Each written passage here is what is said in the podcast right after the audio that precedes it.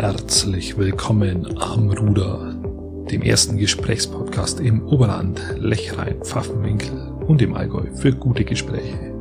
Mein Name ist Christian Lori und ich unterhalte mich in der ersten Episode mit Andreas Kral, dem Landtagsabgeordneten der Grünen und pflegepolitischen Sprecher.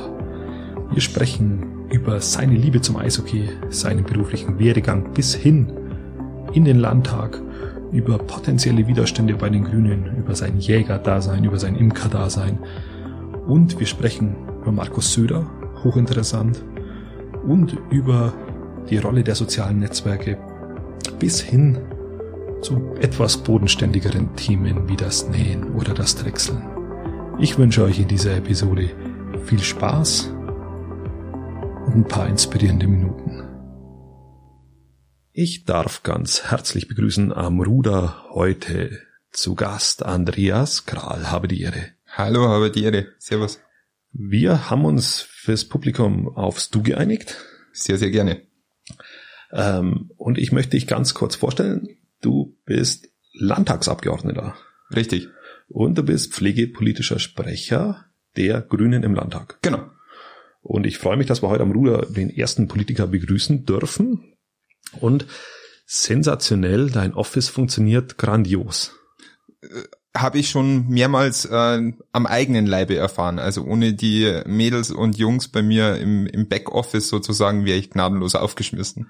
Ich kann das auch aus betrieblicher Sicht für mich äh, völlig verstehen, aber ich bin ja jetzt auch am Organisieren verschiedener Podcast-Partner und es ist hochinteressant. Ich habe bei dir eine eine E-Mail geschrieben, habe innerhalb von ich glaube, einen Tag eine Rückmeldung kriegt. Und ich habe auch getroffen und innerhalb von einer Viertelstunde ist der Termin gestanden. Also sensationell. Sehr schön, so sollte es sein. Ein Lob. Wir werden jetzt andere Landtagsabgeordnete sind auch in der Warteschleife. Schauen wir mal, ob das ähnlich funktioniert. Ja, die Messlatte muss ich schon hochhängen. Ja, es ist grandios. Also äh, ich bin positiv überrascht und das, ja, wie soll man das formulieren, ähm, bin ich so nicht gewohnt. Okay. Also ein Lob. Finde find ich schade, aber also, vielen Dank. Also vorrangig, vorrangig schon mal ein Lob. Ähm, du bist gebürtiger Niederbayer. Richtig. Das äh, führt uns zusammen. Ich war äh, in der Berufsschule mit Niederbayern in der Klasse und es war sensationell. Wir haben äh, ganz viel Krachal getrunken. Ja, Krachal. Ja, ja, ja genau. Ähm, ich glaube, ihr habt nicht nur Krachal getrunken in der Berufsschule. äh, stimmt. Ähm, Jetzt hat er mich ertappt. Ähm, und du bist äh, Rissasee-Fan. Ja. Warum bist du Rissasee-Fan? Warum nicht? Das ist die Mannschaft, ähm, die über Jahrzehnte hinweg den Eishockeysport auch geprägt hat. Leider Gottes jetzt nicht mehr ganz so. Ja. Ähm, aber einmal blauer, immer blauer. Ich hab's, ich hab's auch bei dir gesehen, aber bist du, du bist bist aus warst du im niederbayerischen Zeitalter auch schon auch schon Rissersee-Fan oder hat sich das ergeben? Ähm, die Liebe die Liebe zum Eishockey als solches hat sich bei mir erst in meiner Münchner Zeit ergeben ähm, und also ganz ehrlich so so die großen Mannschaften wie ein IHC oder sowas es war nie meine Welt ähm, und dann ist über Umstände äh, unglücklicher Zufall sozusagen, dass ich bei einem Spiel beim beim SCR dabei war und dann hat mich die, das Feuer sozusagen gepackt. Auch schon zu Münchner Zeiten. Ja. Du bist, du bist gebürtiger Niederbayern, Niederbayern und bist dann irgendwann nach München gekommen. Richtig. Im Alter von? Äh, 19 war das damals. Von also 9. so nach dem Abi. Ähm, wegen deiner beruflichen Laufbahn? Wegen der damaligen Berufsausbildung, also meine erste Berufsausbildung. Was hast du damals gemacht? Bankkaufmann. Bankkaufmann. Ich war bei einer großen bayerischen Privatbank mit italienischen Wurzeln. Ach, schön. Ähm, hab dort meine Bankkaufmannsausbildung gemacht nach dem Abi. Und Ab abgeschlossen? Abgeschlossen. Gelernter also, Banker. Ja. ja also ich bin, schlecht. ich bin der Typ von grünen Politiker, weil uns das ja immer nachgesagt wird. Ich habe meine Ausbildungen alle zu Ende gemacht. Auch alle bestanden. Ja, Respekt. Ja. Respekt. das ist tatsächlich überraschend. Also das bringt mich jetzt auch wieder komplett aus dem Konzept, weil das nicht gewohnt bin. Genau, vor allem bei Grüns nicht, ja? Nein, es geht darüber hinaus. Also wir hatten, wir haben doch auch einen SPD-Politiker, der, der bisher nichts abgeschlossen hat Stimmt. und, und jetzt Stimmt. relativ hoch hinausgeht. Also ähm, geht durch alle Fraktionen. Genau. Ähm, du hast es dir auch nicht erkauft, sozusagen, oder? Die, die Bankkaufmanns Ja, aber wir, wir, kaufen mittlerweile Doktortitel. Nee, das überlasse ich anderen Fraktionen. ähm, ja, du bist dann mit 19 nach München gekommen. Genau. Und hast dann diesen Landkreis, wenn man so will, ja überflutet, oder? Du bist dann nach Weilheim gekommen. Warum bist du nach, warum bist du zu uns? Nach in Murnau. Diese, in diese schöne Region gekommen oder nach Murnau? Genau, genau nach Murnau. Ähm, da ist der Hintergrund die zweite Berufsausbildung, also Ja. die erste fertig gemacht, dann nahtlos die zweite dran gesetzt. Da war es dann Da wirklich darf ich der, gleich einhaken. Bevor ich stelle eine Frage, ich stelle gleich wieder die nächste. Warum hast du eine andere Berufsausbildung dann nochmal gemacht? in Niederbayer. Und als Niederbayer macht man das, was Mama sagt. Boah, lernen was gescheit. Das war die Bankkaufmannsausbildung. Ja, verständlich. War aber nie meine Welt. Also Anzug und Krawatte ist einfach nicht meine Welt, war damals schon nicht meine Welt. Ähm, und habe dann, nachdem ich ursprünglich eigentlich hauptberuflich Rettungsdienst machen wollte, Mhm. mich ähm, entschieden, äh, die Pflegeausbildung zu machen. Also habe meine Ausbildung zum Gesundheits- und Krankenpfleger in München noch gemacht. Ah, okay. Also das mit der Mutter kann ich verstehen. Das ist bei uns ähnlich. Ja. Wir geben es immer nicht zu, aber im Endeffekt ist es das Gleiche. Ähm, Und dann hast du gesagt, du startest eine neue Ausbildung und bist dann nach Murnau. Nach der Ausbildung. Also ich habe meine Ausbildung noch bei der Schwesternschaft vom Roten Kreuz in München gemacht. Okay. Also ganz harte Pflegeschule. Ähm, und habe dann gesagt, okay, ich will, ähm, also so, so war ich halt damals drauf, bin, wollte halt nicht irgendwo in einer kleinen Kreisklinik irgendwo versauern in Niederbayern und sonst was, sondern wollte zum einen Spitzenmedizin beruflich machen, zum anderen ein gewisses Freizeitpotenzial auch haben. Ähm, bin leidenschaftlicher Bergsportler, war ich damals auch schon. Und dann bleibt eigentlich nur Innsbruck oder halt Murnau. Und es wurde Murnau. Es wurde Murnau. Und wie lange warst du dann in Murnau? In, äh, im, im UKM ja, genau. äh, insgesamt drei Jahre. Bevor mich, also ich bin noch immer Teil von der UKM-Familie. Also mein Vertrag ist ja nur in Anführungsstrichen ähm, pausiert und beurlaubt. Aber 2018 ging es dann in den Landtag. Ich habe deshalb überflutet gesagt, weil du in diesem Landkreis eingeschlagen bist wie eine Bombe. Muss man, muss man fairerweise sagen. Ich habe das damals auch sehr genau verfolgt. Du bist, du, du warst auf einmal da. Und Mhm. es war aber auch spürbar, dass du da warst. Es war jetzt nicht, es war jetzt nicht, nicht so, jetzt haben wir mal einen grünen Landtagsabgeordneten, der wo vermeintlich Wahlkampf machen will, sondern du warst da, du hast gemacht, du hast angepackt. Ich erinnere mich an die Demo gegen den, äh, gegen irgend so einen Björn? Bernd? Bernd. Bernd? Bernd heißt er doch. Bernd? Ähm, ich wollte Vollidioten sagen. Kommt, Ja, aber kommt hab- aufs Gleiche Ich habe raus. hab mir jetzt überlegt, wie ich es denn richtig formuliere, ob ich Depp sage, ob ich Vollidiot sage oder, oder was denn überhaupt Mhm. noch umgangssprachlich in Ordnung ist. Gradler, Gradler ist, schon, ist eigentlich ein Kompliment vielleicht schon fast wieder. Ja, Grattler ist, ah, als überzeugter Bayer, Grattler ist zu, Zu, zu, freundlich. zu freundlich. Und, und während andere Parteien überlegt haben, was könnte man da machen, kam schon deine Einladung. Ist das, ist das der, Erf der Erfolgsgarant bei dir? Die, Zu machen und nicht, nicht lang zu überlegen, also schon zu überlegen, aber dann auch zu handeln, den, ich formuliere es mal so, den, den Weg zwischen Entschluss und Handeln relativ kurz zu halten. Ich weiß nicht, ob das der Erfolgsgarant ist. Das, glaube ich, müssen andere beurteilen. Ja, du aber sitzt ich, im Landtag. Genau. Im Aber ich, Gegensatz zu vielen anderen und hast ein Wahnsinnswahlergebnis gehabt. aber ich glaube, das ist einfach das, was du beschrieben hast, ist das, was mich seit jeher ausmacht. Das ist wahrscheinlich auch die berufliche Prägung irgendwo. Da ist ja das standardmäßig im, in meinem Berufsalltag gewesen, dass ich eine Situation X irgendwo vorgelegt bekommen habe, innerhalb von Sekundenbruchteilen mir was überlegen habe müssen, dann handeln und dann, das ist aber genauso wichtig, auch egal, was ich an Handlung an Tag gelegt habe, mit den Konsequenzen umzugehen und da einzustehen dafür. Und das war ja auch damals, weil du das angesprochen hast, weiß Gott nicht immer leicht, auch ähm, diese, diese ähm, ganz klare antifaschistische Haltung, diese Demos, dieses ähm, bewusst einstehen gegen, gegen ja, rechtsradikale Kräfte, die wir ja auch hier haben, auch gegenüber vermeintlich demokratischen Fraktionen oder demokratischen Parteien zu vertreten. Ja, völlig, völlig nachvollziehbar. Allerdings ist es doch so, dass das mitunter in Parteienlandschaften sehr schwierig umzusetzen ist oder schwieriger umzusetzen ist. Für einen selbst im beruflichen Handeln absolut richtig. Aber in dem Augenblick, wo du jetzt auch bei den, bei den Grünen bist, hast du ja auch einen Tross an, an, an, an Leuten, die da mitreden wollen, an alten Kräften, die vielleicht äh, mitwirken, die du ja erstmal von diesem schnellen Handeln, die wurde überzeugen musst. Ja, da macht's mir, da ist der Job jetzt als Abgeordneter vermeintlich für mich persönlich zumindest relativ einfach, weil ich bin ausschließlich meinem Gewissen verpflichtet, in meinem Tun, in meiner Meinung, in meinem Sagen. Heißt klar muss ich irgendwo schauen, dass ich ähm, vielleicht die Partei hinter mir versammle und die Menschen begeistere.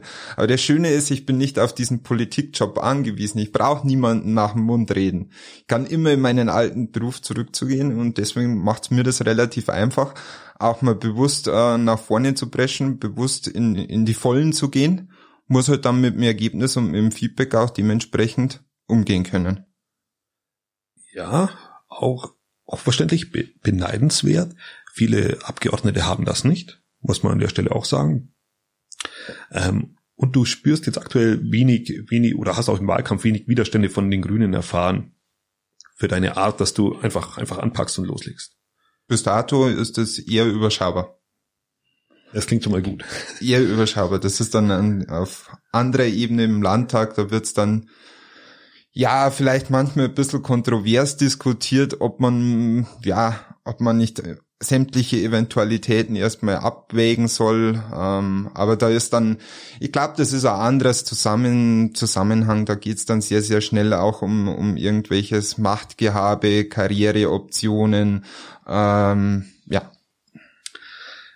Völlig, also auch, auch, auch verständlich.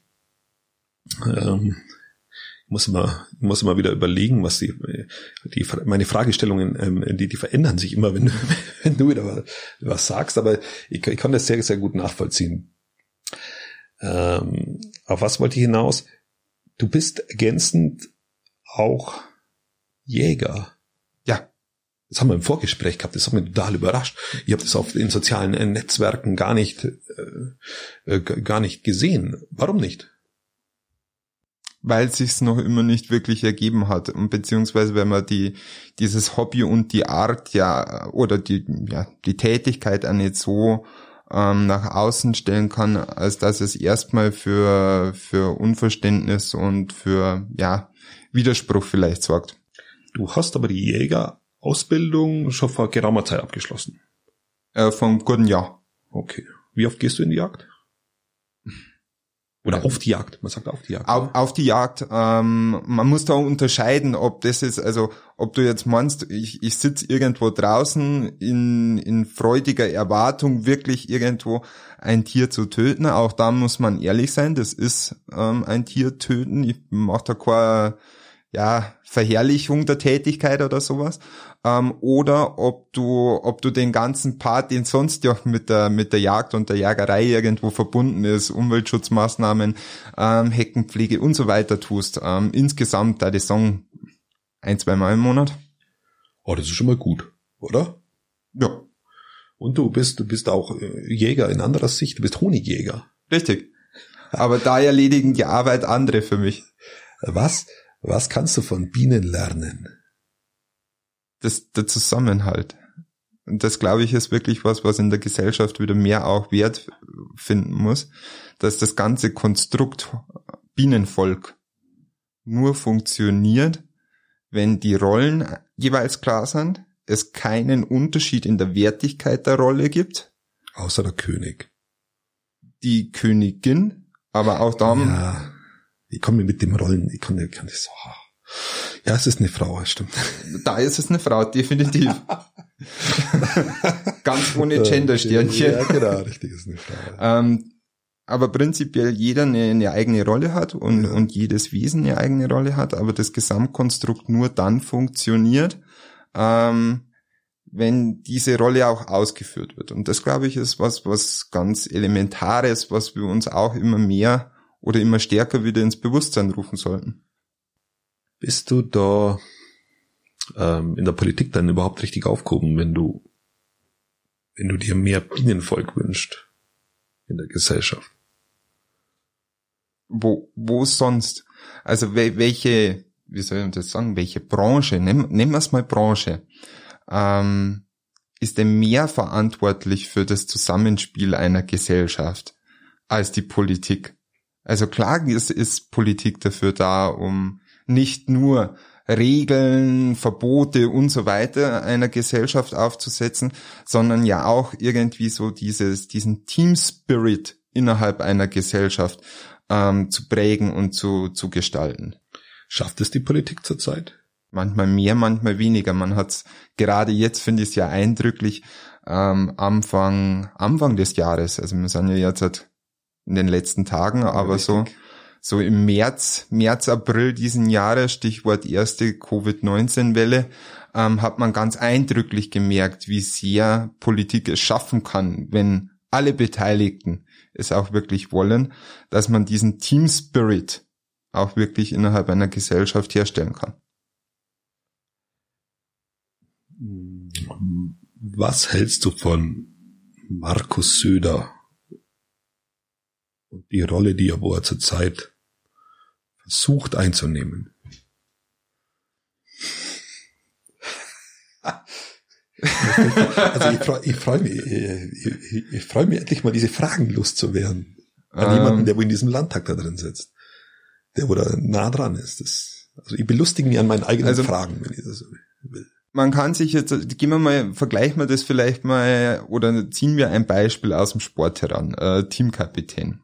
Man kann sich jetzt darüber streiten, ob Trainer oder Teamkapitän, ähm, aber das soll, der soll er sein. Und jetzt gibt's oder Pressesprecher. Äh, na, das, na, da muss man unterscheiden. Und jetzt gibt's ja zwei Arten von Teamkapitänen beziehungsweise von Trainern. Der eine ganz ähm, stille, wie zum Beispiel einfach der Macher, der als Selbstbewusster vor, vorweggeht, aber das nie groß in die Öffentlichkeit dreht. Und der andere, der sehr... Also ähm, Philipp Lahm. Ein Philipp Lahm zum Beispiel, genau. Ein Philipp Lahm und als Gegenbeispiel wäre dann Lothar Matthäus zum Beispiel zu nennen, der immer auch einfach mal einen raushaut, der, der, der Medienstar sein will und so weiter. Obwohl, und das beide finde ich relativ gut, das Beispiel, gleich viel Erfolg haben. Aber Lothar Matthäus tritt mehr in die Öffentlichkeit obwohl er gar nichts mehr besser macht als andere.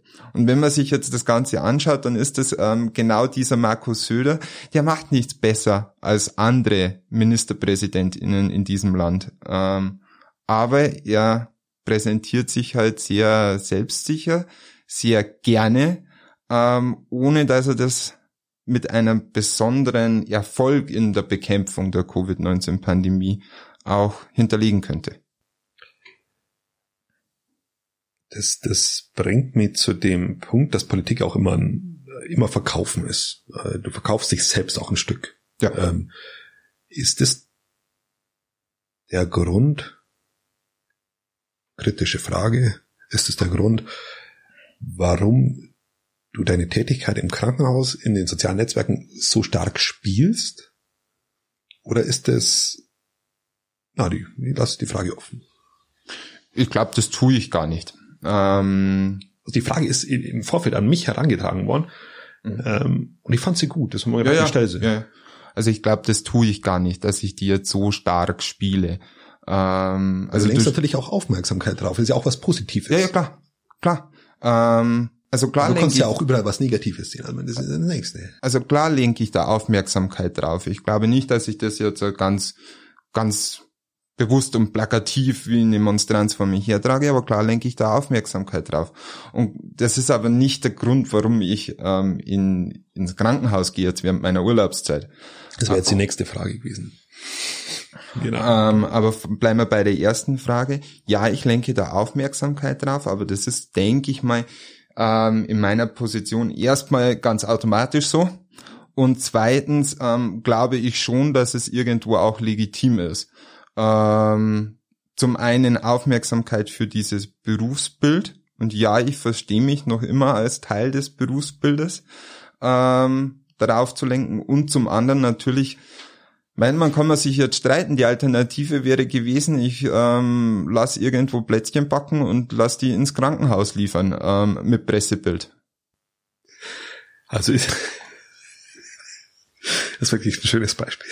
Das, das, das wäre auch eine Art und Weise, Politik zu machen. Ja, wir könnten mal applaudieren.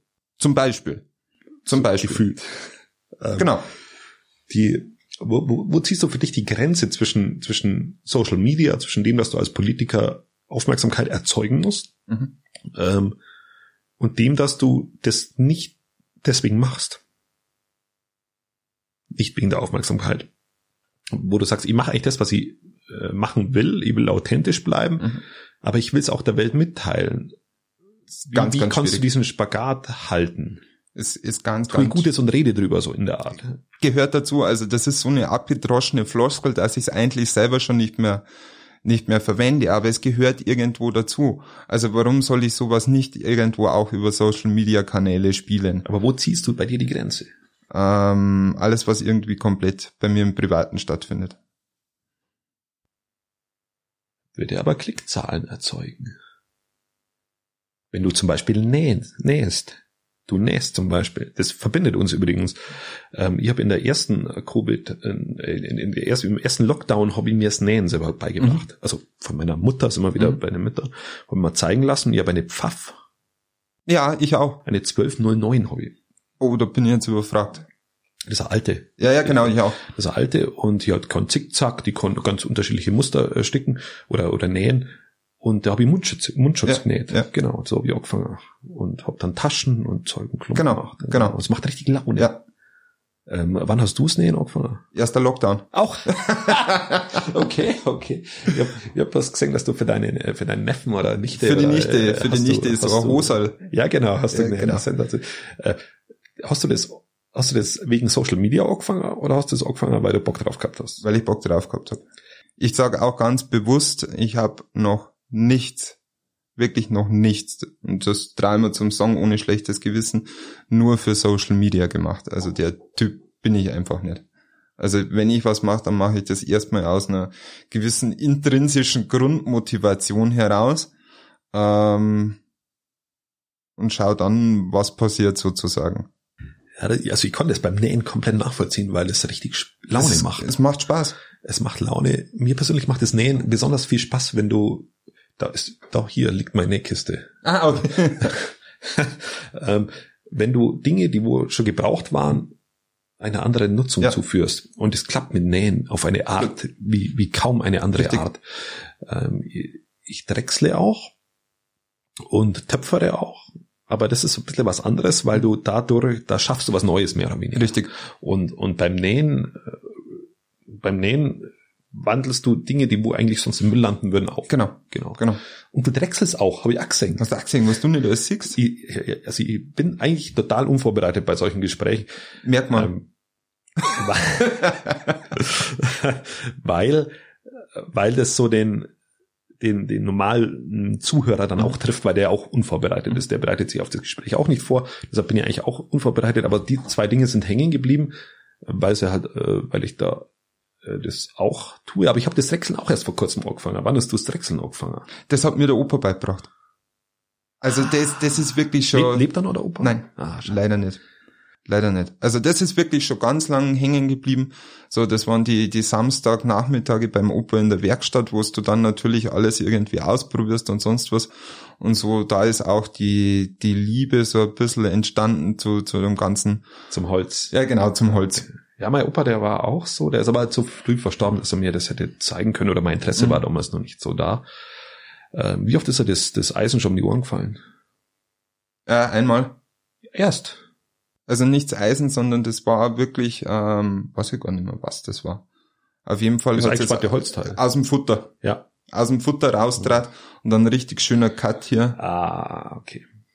Ich, ich finde beim Dreck, also ich finde das, mit der Hobelmaschine habe ich das ja ernsthafte Auseinandersetzung gehabt. Okay, was hat sie angestellt? Ja. Der Finger, du zeigst den Finger. Ja, ja, der Finger. Aber er ist noch dran. Er ist wieder dran.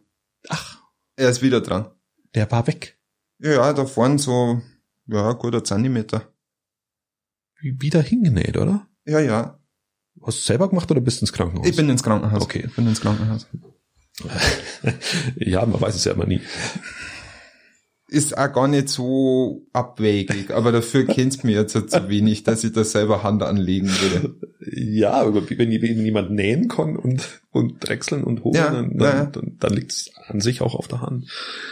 Ähm, ich finde beim Drechseln, Drechseln finde, also ich finde, dass man generell in sehr vielen Dingen äh, eine Philosophie draus machen kann, im Besonderen beim Drechseln, weil du immer wieder kurzzeitig scheiterst, wenn du nicht konzentriert genug bist. Richtig.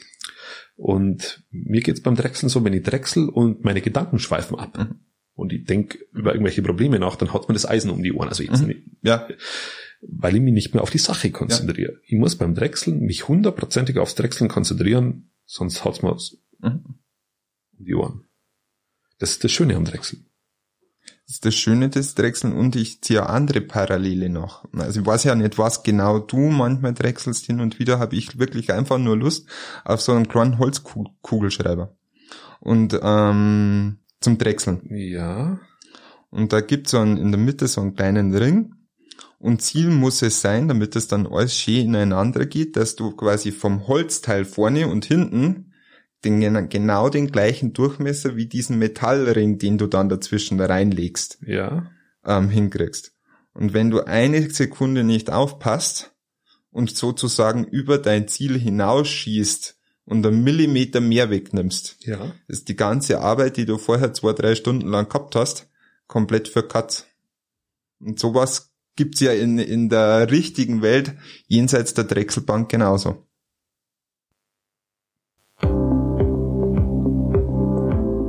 Schön, dass ihr dran geblieben seid bei Am Ruder mit Andreas Kral, dem Landtagsabgeordneten der Grünen für unsere Region. Ich fand diese Folge sehr interessant, nicht nur weil ich selbst politikaffin bin, sondern auch weil wir sehr offen und direkt über Themen sprechen konnten. Das werden wir in den nächsten Episoden noch im Besonderen merken, wenn es um auch heiklere Themen geht. Aber im Besonderen deshalb, weil er sich die Bodenständigkeit, zumindest bis heute, hat noch bewahren können. Wenn ihr weitere Infos wollt, geht unter www.amruder.de. Dort wird dann auch das ungeschnittene YouTube-Video veröffentlicht, da ist ein Countdown. Und weitere Episoden kommen wie gewohnt alle zwei Tage an den ungeraden Tagen. Ergo bis übermorgen.